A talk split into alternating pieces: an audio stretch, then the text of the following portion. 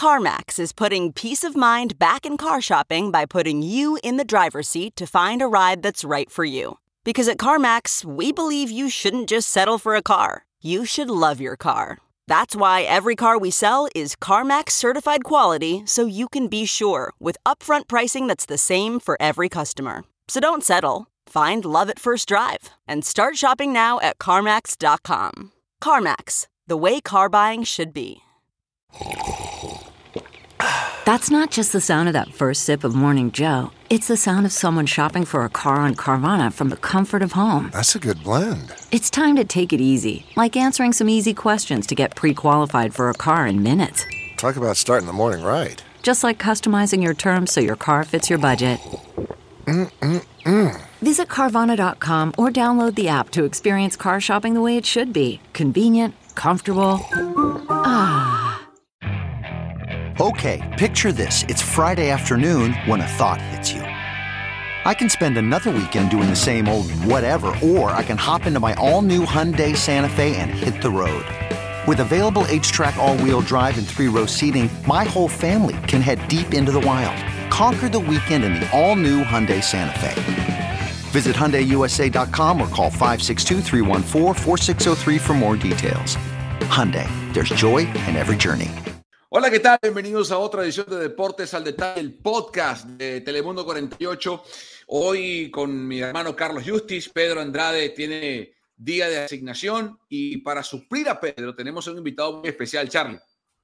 Así es, eh, hoy nos acompaña Mario Patiño, que es el encargado de las redes sociales de los eh, San Francisco 49ers en español, pero que además lo hace con una historia bien interesante porque Mario no se dedica a las redes sociales. Eh, Mario, de hecho, tiene un trabajo un poquito más complicado, pero bueno, lo hace por amor al equipo. Mario, ¿cómo estás? Bienvenido. Hola, gracias por invitarme. Es un honor para mí estar con dos cracks de la comunicación, dos cracks de los 49ers. Primero Carlos y luego tú, Carlos Justis. Entonces, un honor. Gracias por invitarme. Oye, Mario, ¿de dónde viene tu pasión por los 49ers y cómo empezó este, esta forma tuya de involucrarte con el equipo? Pues eh, en la secundaria todo el mundo hablaba de los 49ers y pues a mí me llamaba la atención. Mis papás casi no veían deportes, entonces yo estaba muy desconectado. Pero un día mi mamá me compró el Tecmo Bowl y empecé a jugar con los 49ers, me llamaron la atención y de ahí me enganché, empecé a ver todos los partidos que pude y, y ya el, me seguí. El resto es historia, como dicen. Menos mal que jugaste con los 49ers y no con los Lions o, o con los Bears. O, no. no. no. eh, o los Jets. Um, Uf. Bueno, no, pero, no, pero, pero no. estaba bien, digo, en, en, el Tecmo Bowl obviamente no estaban las licencias todavía, no decía 49ers, pero, pero ahí estaba Joe Montana, podías tirar con Joe Montana, ¿no? Entonces eh, no, era, no, era, no, era, tan difícil. Así es, ganaba todos los partidos con Joe Montana y Jerry Rice, entonces de aquí soy. Bueno, vamos a comenzar hablando, vamos a meternos en el partido. Eh, todos sabemos que a quién van a enfrentar los Niners, sabemos que son los Packers, lo vimos en la semana 3. Eh, es un partido distinto por el sitio en el que se va a jugar, por las condiciones del partido. Y la primera pregunta que yo quiero plantearnos en este podcast, eh, creo que suena evidente, aunque la respuesta no lo sea, que es cómo detener a Aaron Rodgers, porque eh, este equipo en ofensiva, eh, Mario y Carlos, avanza al ritmo que marca el MVP. Rodgers va a ganar su segundo MVP consecutivo, el cuarto de su campaña, eh, y San Francisco ha tenido la estrategia en distintos regímenes con Kyle Shanahan al mando, una vez antes con, con Harbaugh para frenarlo, eh, porque no ha ganado nunca en playoff eh, Rogers a su equipo de admisión infantil. Recuerden que Rogers es de Chico, California y creció siendo fan de los 49ers. Entonces, comienzo contigo, Mario. ¿Cómo imaginas que Kyle Shanahan y Demico Ryans van a intentar detener, si es que es posible, o, o frenar a Aaron Rodgers? Bueno, yo creo que detener a Aaron Rodgers es imposible. Entonces, la ventaja con la que llega ahorita San Francisco es la línea defensiva, es una de las líneas defensivas que más presión le están metiendo al coreback. Como comentaste, Carlos, el primer partido de la semana 3 es totalmente diferente al, al de esta semana. Eh, para empezar, Divo Samuel estaba utilizado de otra manera. Uh -huh. El titular de corredor fue Trey Sermon y no fue Laia Mitchell. Eh, los esquineros eran diferentes. Entonces es un partido totalmente nuevo. Y te repito, yo creo que Aaron Rodgers no puede ser detenido, sino contenido y lo que sí pueden intentar es apresurarlo, presionarlo para que tome decisiones un poco más rápido de lo que acostumbra y buscar el error. Eh, en ese sentido, Carlos, eh, este viernes estamos, eh, decidimos, nosotros solemos grabar el podcast los miércoles, pero esta semana decidimos grabarlo el viernes para dar chance a ver qué pasaba con las lesiones, porque no tenía sentido grabar el miércoles y de pronto hablar de Nick Bosa o de Fred Warner o de Garoppolo y que no estuviesen para el partido del, sábado. ya hoy viernes sabemos que sí van a estar los tres, perdón, que sí van a estar los tres y que Bosa pasó el protocolo de conmoción cerebral y que está bien también ese golpe que tenía en el cuello. Entonces, Charlie, misma pregunta, ¿cómo detener o, contener a Rogers? Pues eh, yo creo que en, la imaginaria, ¿no? En lo que todos quisiéramos ver, es un partido muy parecido al que vimos en el NFC Championship del 2019, ¿no? En aquel entonces, Raheem Mostert fue el que se quedó con ese balón y nunca lo soltó. Entonces, pues eh, pensando que los Niners han hecho un buen trabajo corriendo la bola, tanto, tanto con Elijah Mitchell como con Divo Samuel, pues esperar un partido parecido, ¿no? Uno donde puedas juntar muchísimas, muchísimas yardas por tierra y eso irá ah, comiendo el reloj y no permitirle a Rogers tener tampoco tanto tiempo el balón. Y la ventaja que tienen los Niners es lo que decía Mario. Yo creo que una de las cosas que le pasaron factura a, San Francisco en la semana 3 pues fue el hecho de que eh, los corners pues estaban un tantito flojos, ¿no? Y esa última serie ofensiva, que es donde acaba ganando Green Bay, pues fue lo más complicado, ¿no? Esos dos pases a Devante Adams, ahora con un poquito, con un esquema mucho más sólido, con eh, corners que han estado en buen momento, por lo menos en, las últimas semanas, puedes tratar de por lo menos hacer que Rogers tenga que tomar un poco más de tiempo para encontrar a Devante Adams, y ahí es donde le puede venir la presión, ¿no? Entonces, en la forma perfecta en la que quisiéramos que sucediera el partido, pues sería otra eh, masacre por tierra, ¿no? Como la que vimos en el 2019. Eh, sí, y, en ese sentido hay que hablar del factor del tiempo, ¿no? El clima que va a haber en, Green Bay va a estar helado. No va a ser algo como lo que vimos hace unas semanas en Buffalo, por ejemplo, donde había una ventisca espantosa y casi que no se podía lanzar el balón. Las condiciones climáticas evidentemente favorecen a los Packers porque están acostumbrados a jugar eh, en ese clima, por más que Jimmy G es de Chicago y también está acostumbrado al, frío y jugó en, Nueva Inglaterra y sabe lo que es eso, pues ya tiene cuatro temporadas jugando con San Francisco y debe haberse aclimatado al, al calor o a la temperatura que hay en, en, Santa Clara y en el área de la bahía. Yo, yo coincido con los dos. O sea, creo que la mejor, para mí la mejor forma de detenerlo, o creo que mejor dicho, creo que la única forma de detener a Rogers es que no juegue. Y para que no juegue hay que hacerle un partido de posesiones largas, series de 10, 12, 14 jugadas por tierra, exprimir el reloj y convertirlo en vez de... Eh, la ofensiva promedio en la NFL tiene entre 7 y 8 posesiones por partido. Eh, calculen dos posesiones por cuarto, es lo promedio. Eh, si eso se reduce, si en vez de darle el balón a Rogers siete, ocho, nueve veces, se las da cinco veces o seis veces nada más, ya estás, ya estás deteniendo un poco el efecto que puede tener dentro del partido. No va a ser sencillo, pero también creo que lo que mejor hace Mario San Francisco es lo que peor hace Green Bay, que es atacar por tierra. Green Bay, por más que recupera a Cedric Smith eh, y a Merciless, para este partido, lo que peor defiende es el acarreo también. Así es, de hecho, en estadísticas avanzadas, DVOA y todo esto, EPA, e la defensiva por tierra de Packers es de las peores, si no es la peor de la liga, entonces ahí es una ventaja para San Francisco y de hecho, en ese sentido, creo que sería como un buen blueprint el partido de Green Bay contra Cleveland. Exacto. Cleveland, Cleveland descorrió más de 200 yardas si no es por las cuatro intercepciones que lanzó Baker Mayfield, hubieran ganado el partido. Entonces yo creo que si San Francisco puede establecer el ataque terrestre de esa manera, y yo creo que lo pueden hacer, seguro, eh, facilitaría una posible victoria. Vamos a cambiar de pregunta. Duelo más importante del partido. Comienzo contigo, Charlie. Para ti, ¿qué matchup ves que va a definir o que puede ser el que defina por X o por Y este partido en, en Lambo? Yo, creo que es el tiempo que va a poder tener Emmanuel Mosley para cubrir a, Devante Adams, eh, cubriéndolo junto con Jaquaski Tart y Jimmy Ward. Creo que el tiempo eh, en que no se pueda desprender tan rápido de la marca o de tener un, formato de zona donde no pueda encontrar fácilmente a Aaron Rodgers y lo permitas o lo obligues a que tire los balones en esos espacios tan, tan pequeños, es lo que puede ser la diferencia, ¿no? Creo que para mí ese es el, macho más, más importante del partido. Obviamente hay otros tal vez en, ofensiva, pero para mí ese es el que lo va a definir. Si Devante Adams no se encuentra solo, si no le pueden dar el espacio, si le permite, le reducen el espacio para que lo pueda encontrar Aaron Rodgers con tanta facilidad como fue en la semana 3, creo que lo pueden pasar mal los Packers. Para ti, Mario, ¿cuál es el matchup clave, el, el matchup que puede definir el partido? Bueno, sin duda creo que sería Nick Bosa contra Bakhtiari, el tackle ofensivo de Green Bay, que estuvo lesionado un rato y va regresando prácticamente. Entonces, ese puede ser un matchup interesante, yo creo. Que si buscamos que, que San Francisco esté presionando constantemente a Aaron Rodgers, yo creo que ese puede ser un, un matchup interesante. Eh, ¿cuán, ¿cuán, aficionado eres, Mario, de, de, las, de la evaluación que hace Pro Football Focus de los jugadores en la NFL? Fíjate que no sé, porque a veces le dan una calificación muy alta a jugadores que juegan muy pocos snaps, entonces tengo mis reservas, pero sin duda si hablas de un jugador que es constantemente titular y está jugando mucha, mucho porcentaje del partido, creo que son muy válidas. Lo pregunto porque hay, hay matchups y hemos hablado de, Carlos hablaba del de Mosley contra Adams y la forma de, yo creo que lo van a braquetear, tiene que, lo hablaban entre la semana de Miko Ryans de cómo tratar de frenar también a Devontae Adams, recuerden que anotó eh, un touchdown y tuvo 132 yardas en el partido de la semana 3 en, en Santa Clara con 12 recepciones.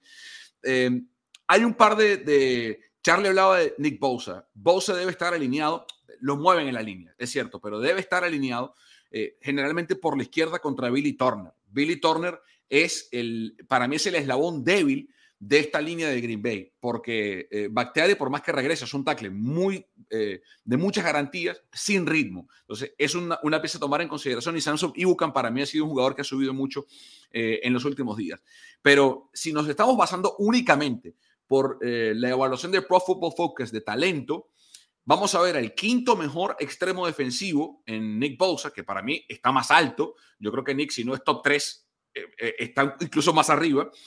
Y este año, eh, Billy Turner ha sido el, de los 84 tackles derechos evaluados por Pro Football Focus, es el número 52. Es decir, es el segundo menos, em, está de mitad de tabla para abajo en cuanto a tackles derechos.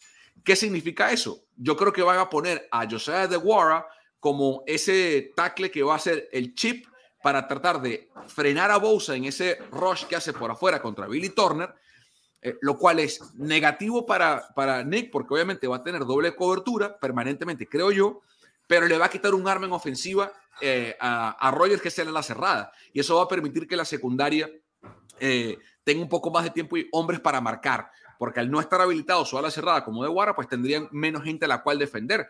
Eh, en secundaria. Y el hecho de que Ambry Thomas esté entre algodones, a mí sí me preocupa, porque eh, honestamente no confío en Deontay Johnson ni en Josh Norman como confío ahorita en Ambry Thomas, porque ha jugado, ha venido subiendo de nivel exponencialmente el novato. Entonces, digo todo esto porque creo que para mí en las trincheras se va a definir. O sea, creo que si la línea ofensiva de San Francisco domina a la línea defensiva de los Packers, eh, el partido lo puede ganar San Francisco, porque eso significará, Charlie y, y Mario, que el juego terrestre va a funcionar, que vamos a ver eh, acarreos de, eh, de larga duración, series eh, largas, series extensas, y que por ahí se le puede ir el partido a San Francisco a favor. Sin duda, y lo que comentabas de la, la, línea ofensiva de San Francisco y Pro Football Focus, los dos mejores tackles calificados en bloqueo por tierra son los de San Francisco, entonces ahí hay una ventaja, ¿no? Eh, duelo importante. Cambiemos ahora de estrategia. Y, hemos hablado un poco ya eh, en el podcast de esto. Eh, pero vamos a hablar un poco, Mario. Y hemos hablado de la importancia del juego terrestre. Pero obviamente, eh, repetir un partido como el que tuvo San Francisco contra Minnesota, por ejemplo, en la serie divisional hace un par de temporadas, donde Jimmy apenas lanzó ocho pases, o como el de Green Bay en Santa Clara, yo no digo que sea imposible, pero creo que en algún momento el partido va a caer en las manos de Jimmy. O sea, va a haber algún tercero y once, un tercero y ocho, que va a requerir que Garoppolo utilice ese brazo derecho maltrecho. Eh, ampliamos un poco el espectro, Mario. ¿Qué estrategia, más allá de la que hemos comentado, ofensivamente eh, intuyes que debe aplicar Shanahan para salir airoso en Green Bay?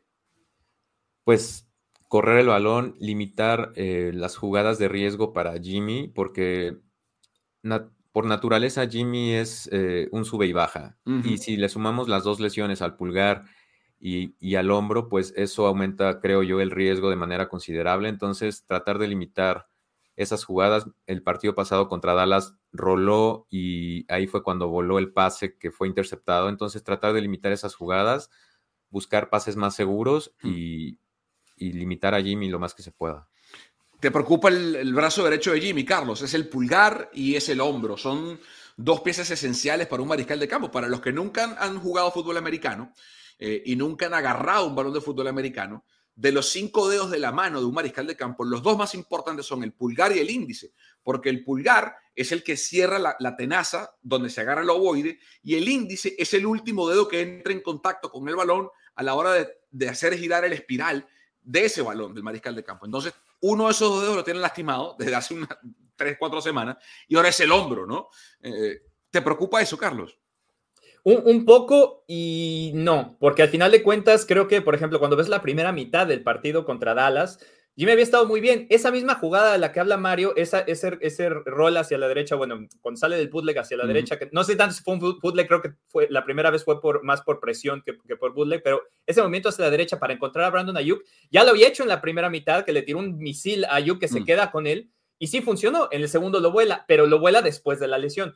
A mí me preocupa que con, con, esa, con las limitantes, porque se tiene que estar cuidando, cuando venga, si viene otro golpe, porque la lesión del hombro viene, porque a la hora que lo taclean, viene, viene una, bueno, casi captura, porque al final no capturaron nunca en Dallas, pero lo alcanzan a tocar y cuando cae al piso, él por tratar de evitar el golpe en el pulgar, mete la mano y se lastima el hombro. Entonces eso es lo que a mí me preocupa, el hecho de que sepa que esas dos lesiones las tiene y que se tenga que cuidar y que venga, un, que se resienta del brazo o que se sienta, resienta del pulgar, ¿no?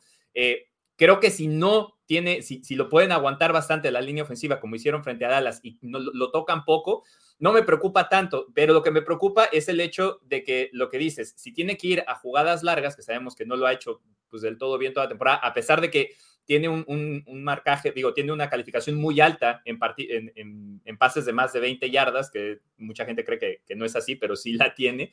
Eh, el chiste es no, tener tantas de esas jugadas, que siempre sean cortas, ¿no? Porque tienes las armas para poder distribuirlo y, eso, y eso te abre además, primero te abre el playbook para que pueda haber más play action, tenga más tiempo para hacer esas jugadas y ahí convertir bien, pero, pero creo que no me preocupa tanto la lesión como el hecho, lo que más me preocupa son las desatenciones en la línea ofensiva con los castigos, porque muchas de las jugadas donde Jimmy terminó siendo tercer y largo en el partido contra Dallas vinieron después de un castigo vienen de jugadas donde ni siquiera no era presión, eh, fue un error de, concentración. Esos errores de concentración para mí son los que me preocupan más de mm. ambos lados de la bola.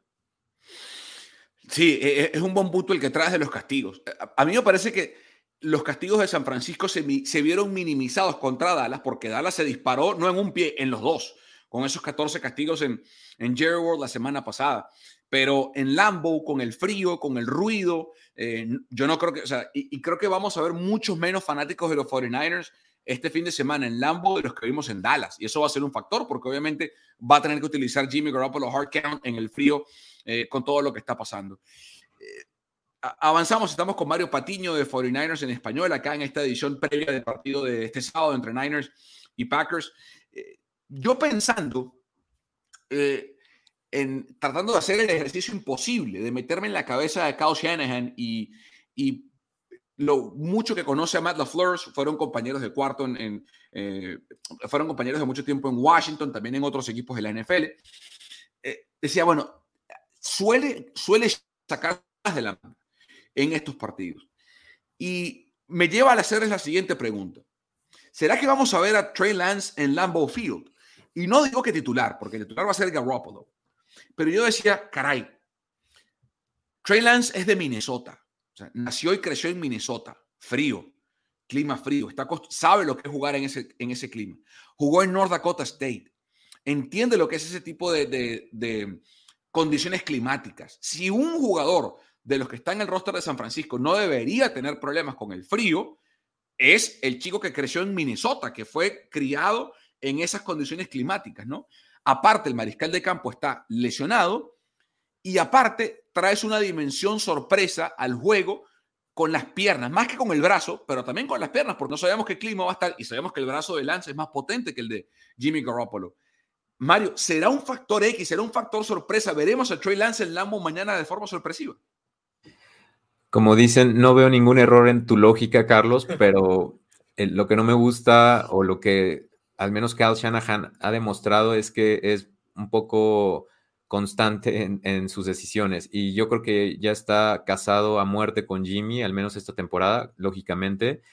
Y yo creo que la única manera en la que Trey Lance entraría es si Jimmy se resiente de una manera considerable de alguna de sus lesiones, que de plano no pueda jugar Jimmy. Es la única manera que yo lo veo entrando. Sí me gustaría a mí personalmente que entrara como un factor sorpresa, a lo mejor en alguna jugada en la red zone, pero... Eso. Pero no sé, yo, Cal Shanahan es un poco testarudo en ese aspecto.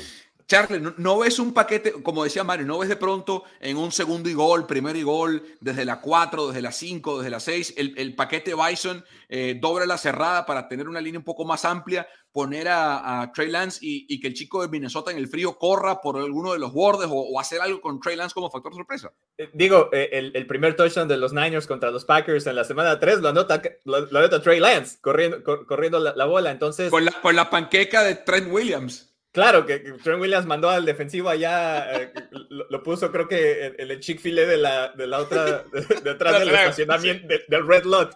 Pero yo sí lo veo, o sea, mm. en este tipo de circunstancias, por el tipo de partido, sí lo veo y sé que el paquete existe porque ahí no lo demostró. La pregunta es si lo va a utilizar, porque Kyle mm. Shanahan, eh, donde, donde se ha visto testadudo cuadrado, que era la seña que estaba haciendo, eh, fue durante la temporada, le preguntaron un par de veces, ¿no? Que si, si vamos a seguir viendo este, eh, este sistema de dos quarterbacks, que sí. Mm. Y él dijo que lo iba, lo iba a utilizar cuando lo creía necesario.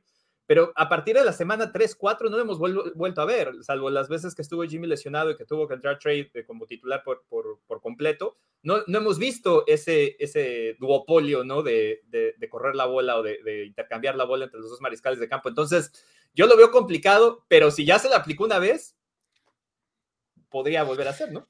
Sí, yo creo que el partido le va a marcar acá cómo va, cómo va a ir eso. Si el partido es, es un partido espeso de posiciones largas y siente que las piernas eh, las va a tener que utilizar y de pronto Jeff Wilson Jr. no está siendo efectivo eh, o necesita simplemente dar un refresco o algo le pasa a Jimmy, creo que podemos... Eh, creo que no está descartado. O sea, creo que Kyle viajó este jueves a Green Bay con la cabeza en, ok, si, esta situación del partido se presenta, voy a utilizar a Trey. Y me llamó la atención que en la semana defensivos de los Niners hablaron de lo exageradamente bien, usando esa frase, lo exageradamente bien que estaba corriendo eh, Trey Lance, el, escuadrón de práctica, el scout eh, team de San Francisco. Eh, es decir, emulando movimientos de, Aaron Rodgers, emulando situaciones de Aaron Rodgers. No sé, o sea, no me parecería, no, me va a tomar fuera de base que en algún momento del partido veamos un par de paquetes Bison. Se llama así porque, para los que no saben, eh, eh, Trey jugó en la Universidad de North Dakota State, las mascotas son los bisontes, son los bisons, y por eso le llaman el paquete Bison.